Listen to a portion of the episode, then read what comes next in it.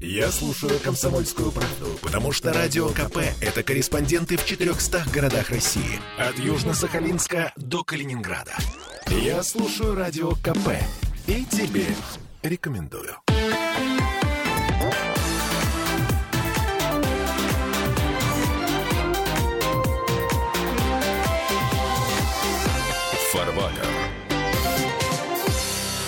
Давос.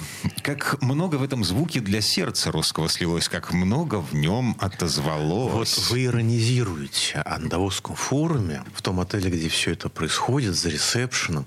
Большая красивая картина прямо на стене. Там Есенин с березками. Прелестно. Это Михаил Делягин, депутат Госдумы, доктор экономических наук, Сергей Кобин, доктор технических наук, автор книги «Нравственная экономия», просто молча улыбается. Сергей Ну, Викторович, я щас- Добрый день. Добрый- Э, Но, дело в изв- том- извините, но я сейчас думаю, что сейчас Есенина все-таки задернули занавесочкой, как у нас мавзолей Ленина на каждое 9 мая. То есть эм, Михаил Делягин в Давосе в этом году не был, эм, Не был, равно не. как и э, все остальные русские бизнесмены и политики. Э, мы не поехали в Давос. Я- Мы пошли на рыбалку. Да, я могу сказать с гордостью, что я никогда не был на Давосском форуме экономическом, но в Давосе я был неоднократно. Ну, хорошая деревня, хорошие рестораны, можно там поотдыхать, погулять и так далее.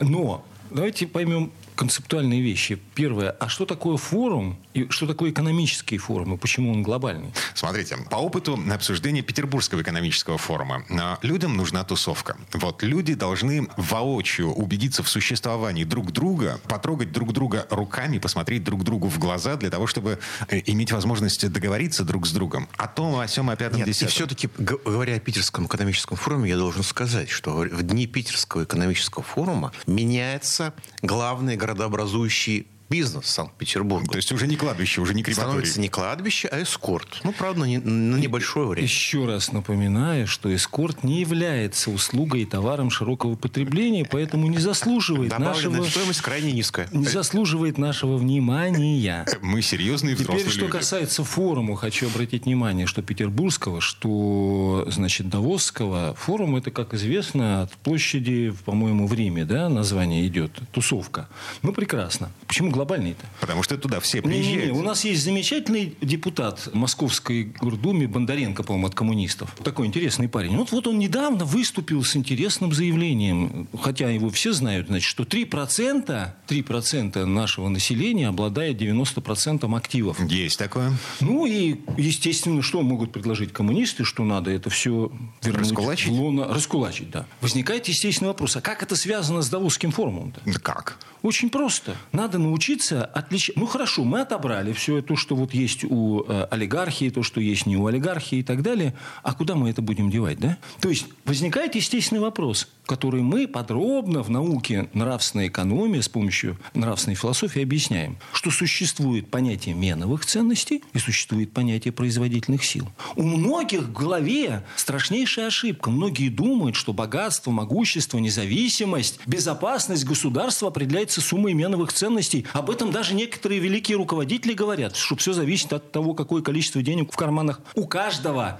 На самом деле, все вот то, что я сказал, богатство, могущество и так далее, определяется уровнем развития производительных сил. Поэтому, если Бондаренко или любой другой, там, Петров, Сидоров, Иванов, Бубенчиков, говорит о том, что нам нужно э, как-то определиться с более справедливым распределением, то только с одной целью – развивать производительные силы, а не меновые ценности. Поэтому вот этот первый пример, он говорит о том, что есть общее непонимание, и глобальность или не глобальность заключается в следующем шаге. Следующий шаг – это кто у нас? У нас кругом академики, знаете, да? У нас страна академиков. У нас даже, эм, прости господи, Рамзан Кадыров академик. Ну, вот я не знаю там насчет Рамзана Кадырова. Мы с ним в одной академии, академики, Российская академия естественных наук, так что попрошу.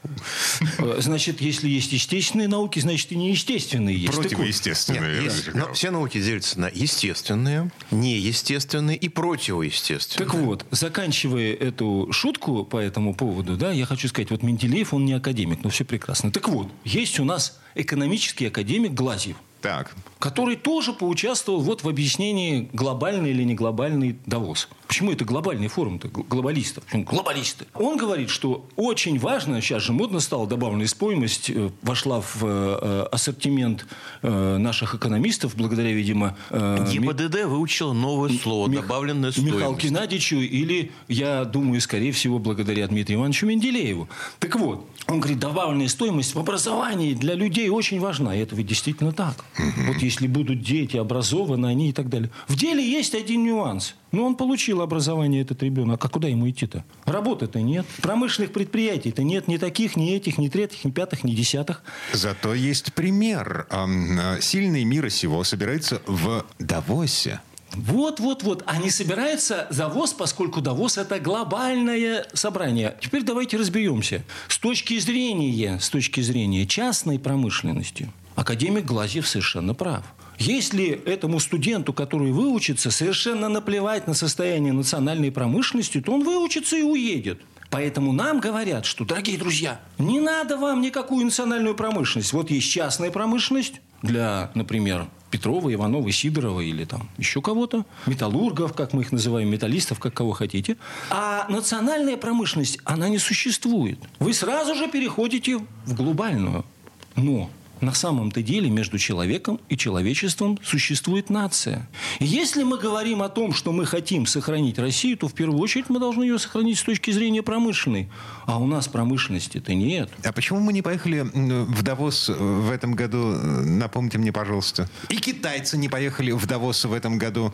И американцы прислали э, сбитого летчика Джона Керри в Давос. Первые лица не поехали. Из стран Большой Семерки в Давосе был только канцлер Германии Олаф Шольц из руководства руководство, я имею в виду. Э, что касается э, сбитого летчика или не сбитого в Америке, это я не знаю, это не факт. У них там он сегодня сбитый, а завтра президентом станет. Э, никто не знает. Смысл простой. Почему мы поехали... А чем мы ездили-то туда? И сколько раз мы туда ездили? У нас же один из президентов наших, тут, по-моему, больше всех там побывал. Пока была возможность ездить, мы ездили. А зачем? С, с пандемией время закончилось. А зачем мы туда ездили-то? Зачем ездить нам форум, который занимается глобализмом? Он же не занимался, этот форум, промышленным развитием России. Мы ездили для того, чтобы Россию туда хоронить. То есть приехали на форум, чтобы похоронить Россию как государство, да? Цель-то какая приезда была? А, посмотри, вот Дмитрий посмотрите, Медведев у нас там чуть ли не трижды был. Посмотрите в глаза тем людям, которые правят миром. А, потыкать в них пальцем, убедиться зачем? в том, что они существуют, и попытаться с ними Нет, о чем-то договориться. понятно, но зачем? Мы же потратили, у нас там был русский дом. А зачем этот русский дом-то? Вот эти самые березки э, и так далее. Это зачем там этот русский дом? А вообще сколько это стоило? И окупилась эта вся бодяга-то или нет? Ну как, на, на Всемирную выставку люди зачем приезжают? Показывать достижения своего народа народного хозяйства. Не-не-не-не, давайте вы не путайте Божий дар с яичницей. На всемирные выставки, все всемирные выставки известны еще. От Менделеева, от определения промышленности в широком смысле этого слова. Туда входят эти выставки всемирные промышленности, а не тусовки. Это, извините, разные вещи. Ну, во-первых, давайте зафиксируем, что любое место, в котором присутствует Дмитрий Анатольевич Медведев, с моей точки зрения, надежно гарантировано от того, что там окажутся люди, которые правят миром. А, вот... Минуточку.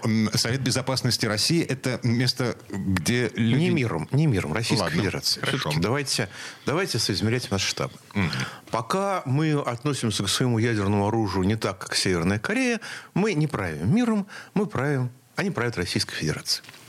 Второе. Значит, э, люди, которые влияют в глобальном масштабе, входят в глобальный управляющий класс, то есть это люди, которые обладают глобальным влиянием, личной мобильностью, личной, так сказать, энергетичностью, коммуникативностью, они нуждаются в том, чтобы согласовывать повестки дня. Вот формат клуба, формат форума. Почему нет формата правительства? Это жесткая система, а мир очень гибок. Это невозможно. Поэтому есть формат клуба, есть формат, правитель... формат форума, формат тусовки, где поговорить и, так сказать, высказать друг другу свои мнения, разойтись с озадаченностью, насколько мы все странные. Как только какой-то форум становится известным, то набегает огромная толпа любознательных, которые хотят потыкать пальчиком. Соответственно, форум умирает, превращается в свою декорацию и переезжает в другое место. Погодите, Бильдербергская группа. А, Дмитрий Анатольевич Медведев сколько раз участвовал в ее работе? Ни одного. А это по официальной версии. На тот случай, когда я готов согласиться с официальной версией. Mm-hmm. Но, Ровно менее, по той гипотезе, которую я. Вот эта тусовка тех людей, кто правит миром, она не стала... Она вот... не стала массовой. На нее нельзя купить билет, как на Давос, пусть даже очень дорогой.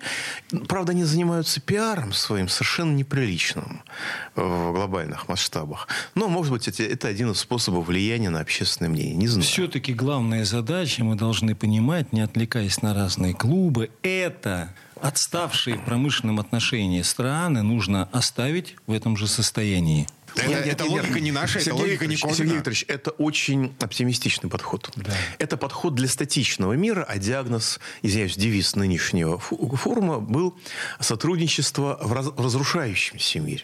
Не, вот нет, это даже не обсуждается, что мире делали они Никого там. в прежнем состоянии не оставляют. Их нужно побыстрее переработать в удобрение. Э, эти модели, я думаю, это требует отдельной модели состояния современного и будущего. Я думаю, тема отдельной передачи. Но я хочу сказать одну очень важную важную вещь, что что касается форума, что касается клубов, как вы называете его? Бильдербекская да, конференция. кого туда взяли или не взяли, это хороший вопрос, потому что объективной картины мы не видим, но Просто мы не видим ее. И по этому поводу есть масса работ в Америке. Но надо четко понимать, что Давос проводился для тех стран, которые являются либо цивилизованными колониями э, Соединенных Штатов и Англии, и для тех стран, которые хотят стать цивилизованными колониями. Для обслуги. И в том числе, раньше же мы готовились стать цивилизованной колонией, но почему-то мы вышли из этого состояния. Почему мы можем обсуждать? Слушайте, вот в этом месте давайте прервемся. Реклама на нас наступает. Вернемся до студии буквально через пару минут.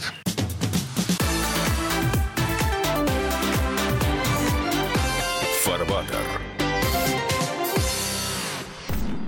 Я слушаю Радио КП, потому что здесь самые осведомленные эксперты. И тебе рекомендую.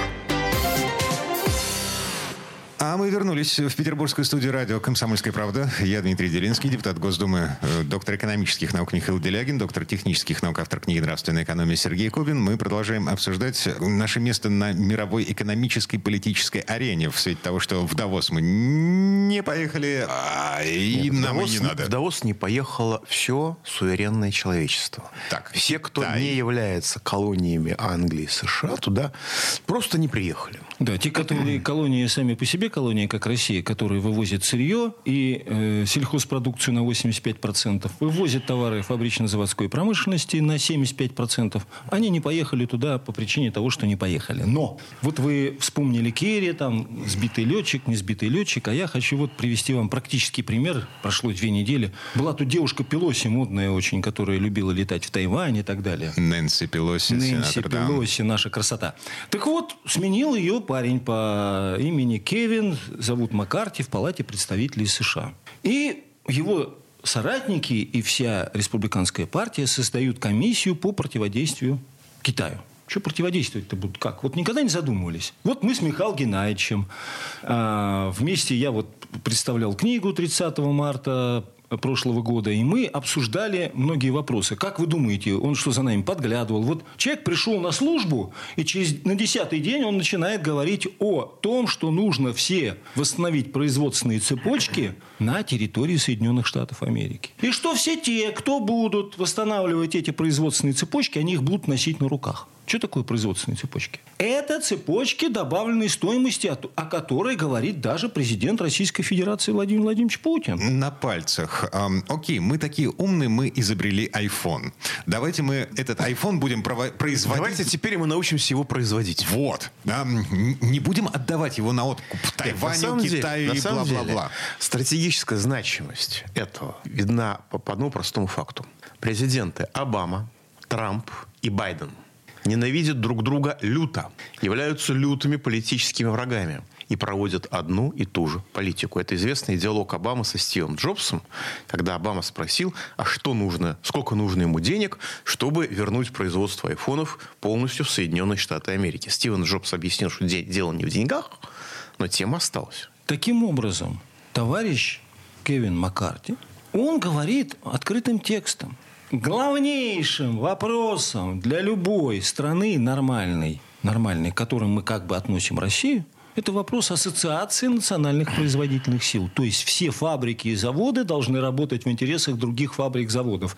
И вся совокупность фабрик и заводов, которые располагаются на территориях, она должна обеспечить необходимую добавленную стоимость для всех, а не для коррумпированной олигархии и не для монополий, которые расплатились у нас везде. Поэтому, когда в Петербурге, я вижу сегодня в печати, сегодня в печати вижу, что на месте завода который раньше производил или собирал, бог с ним, собирал автомобили, появится что-то там, куда-то там, пока но не жилье же, не жилье. Ну, ну не жилье. В этот как раз на месте Зила в Москве. Ну, в этот раз не Человейники – это не жилье. Давайте не будем путать многоэтажные консервные банки с жильем. В этот раз не жилье. Поэтому хочу обратить внимание на то, что, на то, что на сегодняшний день на сегодняшний день. Либо мы будем что-либо делать, либо будет беда. Поэтому Михаил Геннадьевич, как представитель депутатского сообщества, хочу ему задать вопрос. А что делают депутаты? например, для э, э, Государственной Думы для восстановления русской промышленности. Обращаю внимание, что для меня Конгресс да, и Палата представителей – это наша Государственная Дума. Для меня Володичев – это Кевин Маккарти. То есть, по идее, Володичев должен был собрать свою партию. Мы сейчас обсуждали, да, там миллион восемьсот тысяч человек, э, значит, 200 тысяч коммунистов, сколько-то тысяч справедливоросов и всех остальных, которых достаточно счетное число, мы сейчас к этому перейдем. И сказать, ребята, будем заниматься развитием добавленной стоимости по всем цепочкам и ассоциации национальных производительных сил. Так что же там, Михаил Геннадьевич? Ну, вы знаете, если вы такое скажете в Думе, то встанет стеной Единая Россия, я думаю, даже ЛДПР, и, наверное, новый новые люди с единым воплем, что вы пытаетесь превратить Россию в Северную Корею, что это абсолютно тупиковый путь, что мы должны работать в интеграции с мировым сообществом, что мы очень, как мне единороссы говорили прямо под камеру, по-моему, позавчера объясняли, что э, Россия глубоко интегрирована в мировое сообщество и не может развиваться самостоятельно. И, может быть, когда-нибудь это было бы хорошо, но не сейчас и так далее. Во всяком случае, попыток обеспечить разумный протекционизм механизм попыток обеспечить э, развитие Российской Федерации, российской промышленности, ну, на словах есть, а на деле они, как я понимаю, жесточайшим образом пресекаются. Более того, вся энергия огромного законодательного органа, насколько я могу судить, направляется на решение мелких третьестепенных тактических задач.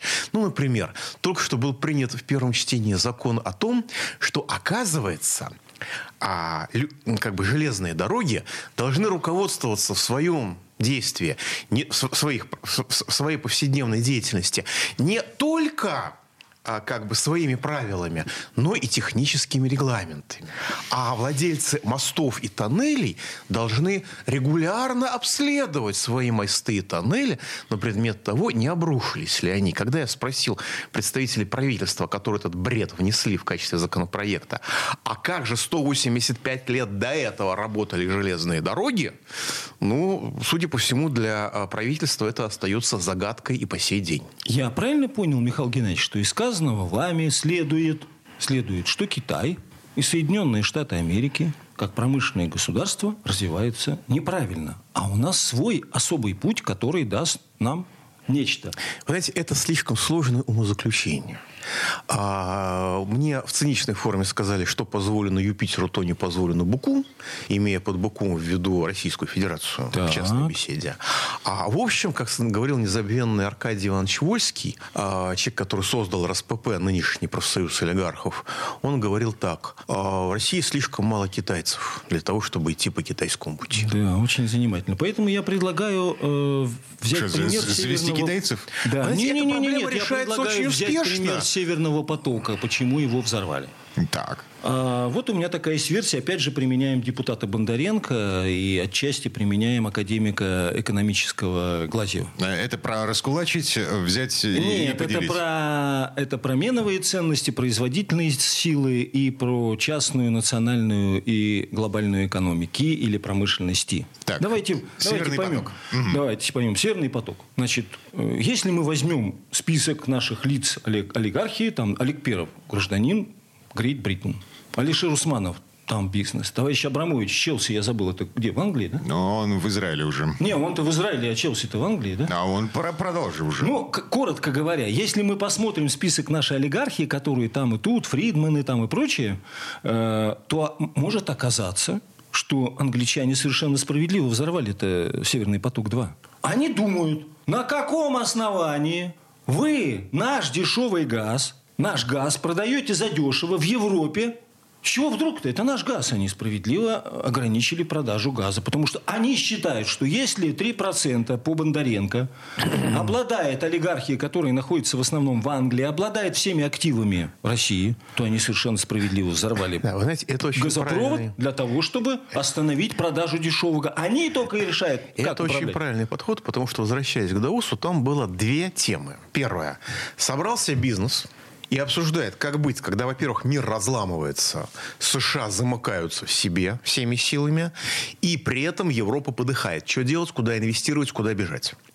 Вторая, так сказать, часть там была западная спецура, очень приличного уровня, и их, так сказать, сотрудники типа Шольца, которые, ну, я не могу не процитировать, я очень не люблю нынешних украинских руководителей, иногда вот скажут так, что вот в точку, в яблочко. Обиженная лирная колбаса Шольц, а, который, так сказать, у них на побегушках.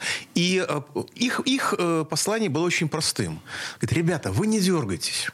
Мы сейчас разрушим Россию. Помните, Советский Союз разрушили? На 30 лет вам хватило этих ресурсов. Сейчас мы разрушим Россию, возьмем ее ресурсы, как в 41-м нам не удалось. Сейчас мы это дело закончим. И вам хватит еще минимум на 10 лет. Так что это правильно. Наши ресурсы они рассматривают как свои. Не так. Наши олигархи им принадлежат ресурсы.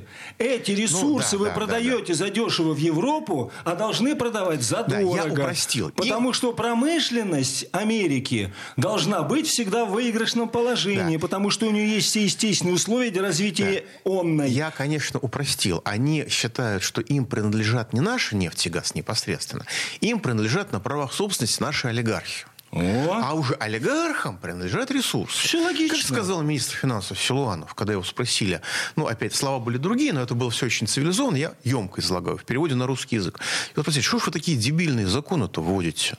А на что? А, а нам голосовать приходится, там, людям из «Единой России». На что он ответил? Ну, мне же олигархи сказали, вы что думаете, что я против них пойду, что ли? Так. Так что олигархам на правах собственности принадлежат не только э, сырьевые и природные ресурсы Российской Федерации, но и некоторые иные. Um... Не могу назвать их интеллектуальными, но тем не менее. Административные, в общем, тоже немножко. Прервемся. Прямо сейчас реклама новости. Пауза будет короткой. Напомню, депутат Госдумы Михаил Делягин, доктор экономических наук, доктор технических наук, автор книги «Нравственная экономия» Сергей Кобин. Мы решаем судьбы мира. У нас было в партии совещание. Я процитировал название известной книги. Ну, в общем, перед нами стоит задача. Как управлять человечеством, как управлять миром, не привлекая внимания санитаров. Есть даже фотошоп, обложка книги, на которой вот как управлять миром? Не привлекая внимания санитаров.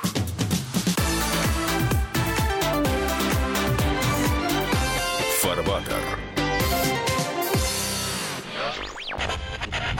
Попов изобрел радио, чтобы люди слушали комсомольскую правду. Я слушаю радио КП и тебе рекомендую.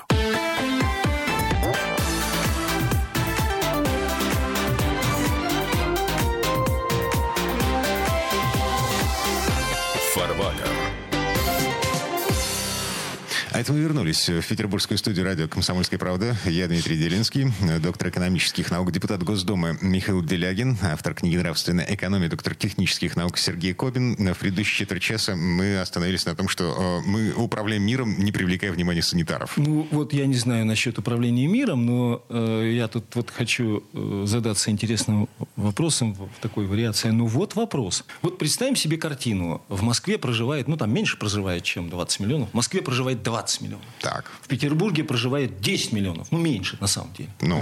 И в Москве, и в, в Петербурге... И в Москве... И, агломерация, агломерация, агломерация. И в Москве, и в Петербурге средняя заработная плата 100 тысяч рублей, хотя она меньше и так далее. Ну, предположим, 100 так. тысяч рублей средняя зарплата. 30 миллионов получает 100 тысяч рублей зарплаты. Ну, вот вопрос. А вот эти 30 миллионов, они в состоянии съесть весь хлеб, который нужен для потребления 147 миллионам в государстве? А, я помню... Нет, нет, нет. Вот ответ уже прозвучал. Теперь следующий вопрос задаю, иначе мы уйдем в сторону. Угу. А, теперь представим себе, что, например, Сбербанк и все члены семьи Сбербанка, у них зарплата 200 тысяч рублей, их там 2, 3, 10 миллионов. Они смогут съесть весь хлеб, который вот для 147 миллионов, потребить дизель, электричество, транспортные услуги и прочее, прочее за все население 147 да миллионов? Да они даже это население похоронить Нет. не смогут. Теперь перенесем это на такие компании, как «Газпром», «Роснефть», «Новолипецкий металлургический комбинат» и любые другие частные компании. Смогут они все это съесть, выпить, как Мориксан, выпей Мориксан. Смогут они все это сделать? Mm-mm. М-м. Нет. Перенесемся к партиям. Партии у нас «Единая Россия» 1 миллион 800 тысяч. Партия Михаила Геннадьевича там тоже какое-то количество тысяч. Всего на кругах наберется 2-3 миллиона. Они это смогут сделать? Нет возникает естественный вопрос и аксиома, что без национального единства, которое сегодня, кстати, мы достигаем на Украине, без необходимых общественных условий, это что такое? Это брать в расчет моральные пенсии и материальные себестоимость производства интересы другого частная промышленность не в состоянии поддержать могущество, безопасность, независимость, торговлю, а также национальную промышленность целых народов и государств. Это аксиома. Это настолько очевидно. Но нам на сегодняшний день путем установления разных монополий, разных условий говорят, что да, вот этот нам поможет, этот, не этот, не этот, не тот нам не помогут, если не будет государственной политики. И личную ответственность здесь лежит на президенте Российской Федерации Владимире Владимировиче Путине. И именно на его нравственное решение в данном случае можно и нужно рассчитывать. А что Путин? Чем занимается Путин? Он подписал концепцию культурного суверенитета. Вот это самое последнее из того, что я видел и слышал. Ну, кстати, неплохое дело культурного суверенитета, если рассматривать культуру как образование и добродетели. Только надо еще понимать, что такое добродетели, да, поскольку на примере некоторых блогеров или телеведущих, э, имеющих отношение к президенту в том числе, можно увидеть, что образование без добродетели худший из. Культурного суверенитета без экономического не бывает быть не может. Так же, как без не... промышленного, без промышленного, сказать, без технологического, конечно, конечно, без промышленного. Не существует в природе, потому что ему не на что опираться, неоткуда ему черпать добродетель, неоткуда ему черпать ценности и так далее. А то у нас тут бегают трудящиеся, которые говорят, вот вы знаете, в XI веке люди без электричества жили. Это вот наша традиционная ценность, давайте мы к ней вернемся. Вот такие тоже могут быть. Давайте вспомним одну простую вещь, которую мы постоянно употребляем на презентации. А почему? Вот нравственная экономия или почему бараны, буквально бараны, животные, не понимают фабрично-заводскую промышленность. Кстати говоря, вот Рождество недавно было. Ведь бараны не ходили в церковь. Бараны не молятся, да? Они не... Ну, может, у них какой-нибудь свой там карго-культ существует. Да, а... поэтому, не знаю. Поэтому на что бы я хотел обратить внимание? Что именно проблема нравственного развития общества, именно высшее разделение труда, брать в расчет моральные и материальные интересы другого, она и позволяет или не позволяет нам что-либо сделать. В этом проблема. Но когда в обществе все заточено на то, что одни получают все, а другие ничего, и когда другая часть общества, которые там коммунисты, социалисту, кто угодно говорит, это надо отобрать. Да не отобрать это надо. Надо национализировать грамотно и развить производительные силы Российской Федерации. Вот в чем главный вопрос. Чтобы не было абстрактных предположений, привожу практические примеры. Издательство 72.ру пишет, что какой-то вот пенсионер Анатолий Иванович сравнил квитанции с ЖКХ с 2005 по 2022 год, и за 17 э, лет сумма составила, выросла в 7 раз. Ну, у нас в книге «Нравственная экономия» есть за 20 лет, и сумма там выросла в 10 раз. А почему ЖКХ-то выросла и все остальное? Почему эта цена-то выросла во столько раз? По одной простой причине, что в России нет промышленного строя уклада. Промышленности нет, она отсутствует. И любые попытки что-либо сделать заканчиваются ничем. А почему нет нравственности? Сейчас приведу практический пример. Заводы оборонно-промышленного комплекса и не оборонно-промышленного комплекса, если там работает... Сегодня нехватка кого у нас? Слесарь-сборщик, инструментальное производство, да? Инженеры. Инженеры и так далее. Любой человек, который способен что-то делать. Зарабатывает там этот человек от тысячи до трех тысяч рублей в день. Ну, если 90 тысяч рублей на производстве угу. зарплаты, это хорошо. А очень, так она 30. Это очень хорошо. Да. Теперь представим себе, в день, в сутки, да? Теперь Кстати, в ИТМО себе... у вас в Питере, что там на производстве? В ИТМО чудесное было, две вакансии рядышком.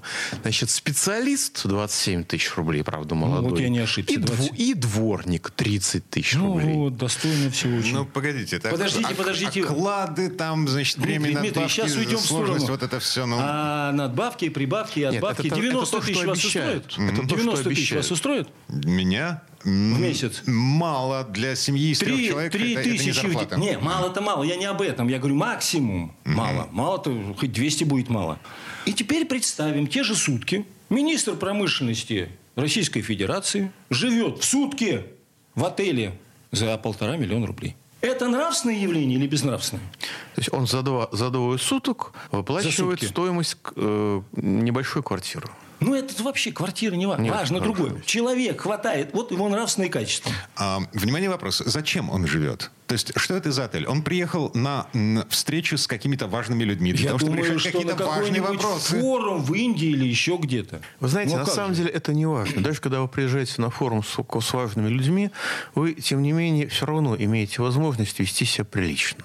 Ну, известная вещь, что на приемах, скажем, в англосаксонских странах, кормят очень скромно. То есть, если вам какой-нибудь посол вас угощает вот орешками, типа вот тех, которые передо мной стояли в начале нашей программы. Да, орешков уже не осталось. Орешков уже не осталось, ну, да. не завидуем. Я натренировался на послах. То это не означает, что он вас не любит, или вами пренебрегает, или вас не уважает. Он сам точно так же живет.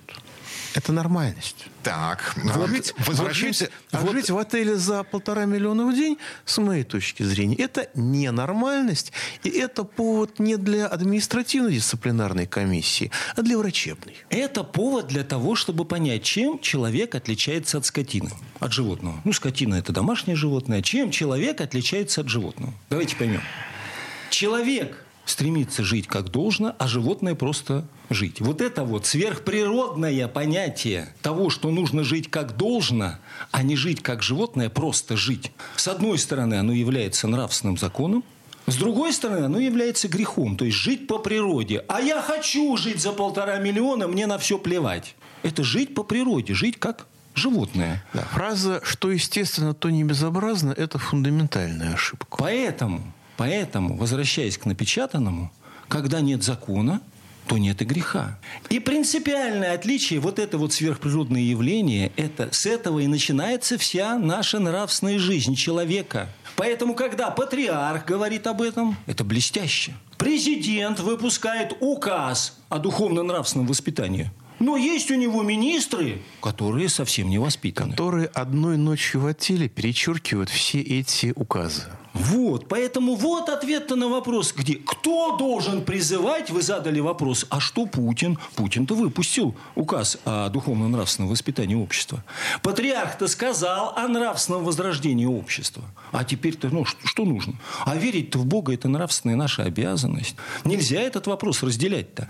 И поэтому возникает естественный вопрос. Мы кто? Мы люди или скоты? Мы люди или животные? Вот в чем вопрос.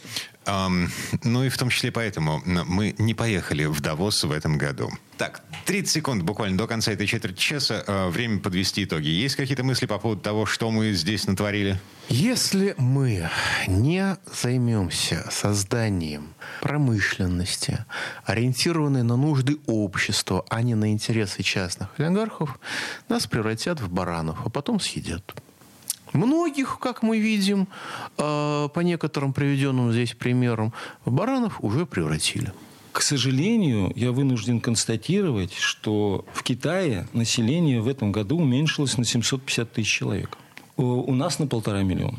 Россия в 20 раз вымирает быстрее, чем Китай. И зная, что их население полтора миллиарда, а наше население 140 миллионов, нетрудно заметить, через какое время России не станет.